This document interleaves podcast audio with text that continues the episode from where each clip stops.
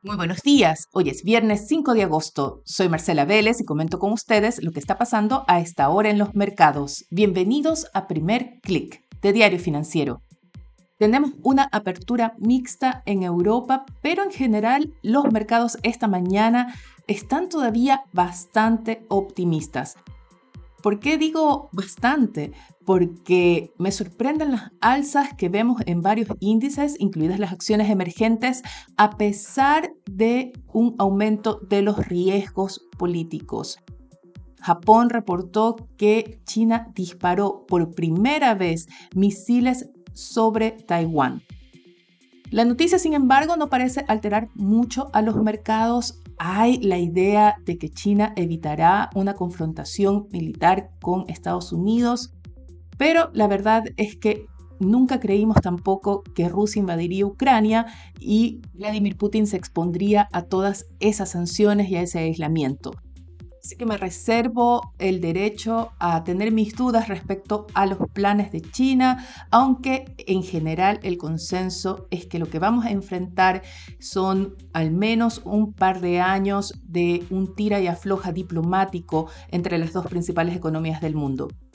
Aunque no lleguemos a una confrontación militar, yo creo que este conflicto va a ser lo suficiente para aumentar los riesgos en general en los mercados, agregando un nuevo factor de volatilidad, pero los inversionistas hoy no están concentrados en ello. Tienen la mirada puesta en el reporte laboral de Estados Unidos que se publicará esta mañana. ¿Qué buscarán ver en las cifras? Buscarán ver una desaceleración de las contrataciones no agrícolas es que las cifras confirmen que esa demanda laboral, que el número de contrataciones se está desacelerando como un reflejo de la desaceleración de la actividad económica y que esto sea suficiente para que la Reserva Federal diga, ah, estamos logrando un aterrizaje suave, no es necesario seguir apretando el acelerador en el ajuste monetario.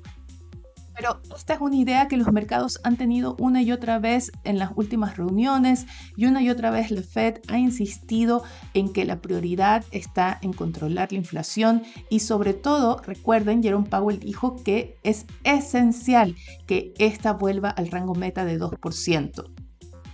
Pero las apuestas esta mañana es que cualquier señal de que se esté ya desacelerando la economía será suficiente para que la Reserva Federal cambie su estrategia y planee una pronta pausa de las alzas de tasas de interés.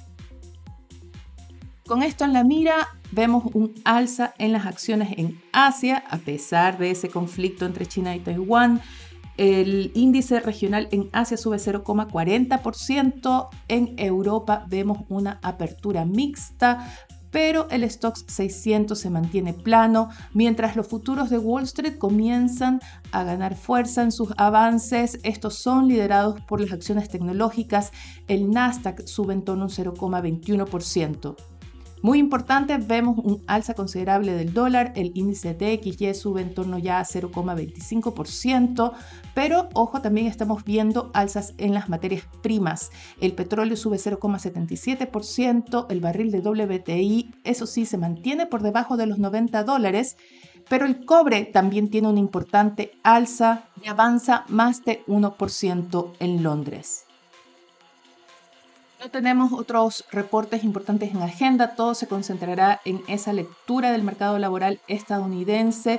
Tampoco vemos gran reacción de los mercados esta mañana a lo que pasó ayer en Reino Unido cuando el Banco de Inglaterra confirmó un alza de 50 puntos bases a la tasa de interés. Se trató del mayor ajuste en 27 años para el emisor británico, pero esto ya se esperaba. Lo que sorprendió fue el diagnóstico que dio sobre la economía británica. Anticipa cinco trimestres en recesión, comenzando a fines de este año, extendiéndose hasta 2024. Al mismo tiempo, el Banco de Inglaterra anticipa que la inflación llegará al 13% a fin de año y se mantendrá en niveles inusualmente altos por un tiempo prolongado. Así que podríamos decir que es el primer banco central en describir que la economía va a entrar a una estanflación. Reino Unido no es cualquier país, es una de las principales economías del mundo y eso también nos debería ya poner en alerta sobre todo qué puede pasar con el resto de los países europeos. El dato positivo esta mañana lo ponen, eso sí, Alemania y Francia, que reportan una inesperada alza en su producción industrial en julio. Se esperaba una contracción de los índices, pero en el caso de ambos países hubo alzas de más de 1%.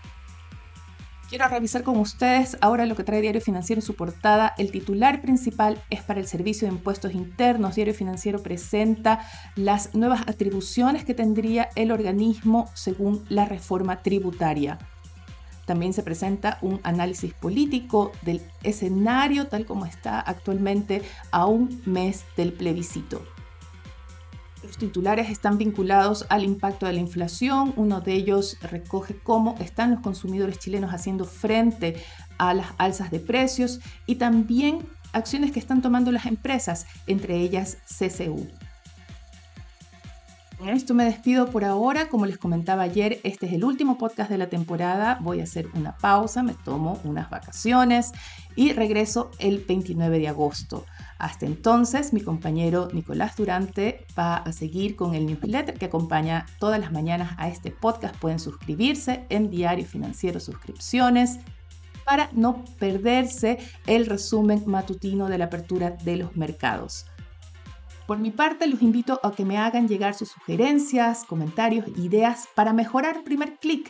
Pueden escribirme a mi correo electrónico mveles.df.cl o a través de mi cuenta de Twitter arroba Muchas gracias a quienes ya me han escrito hasta ahora.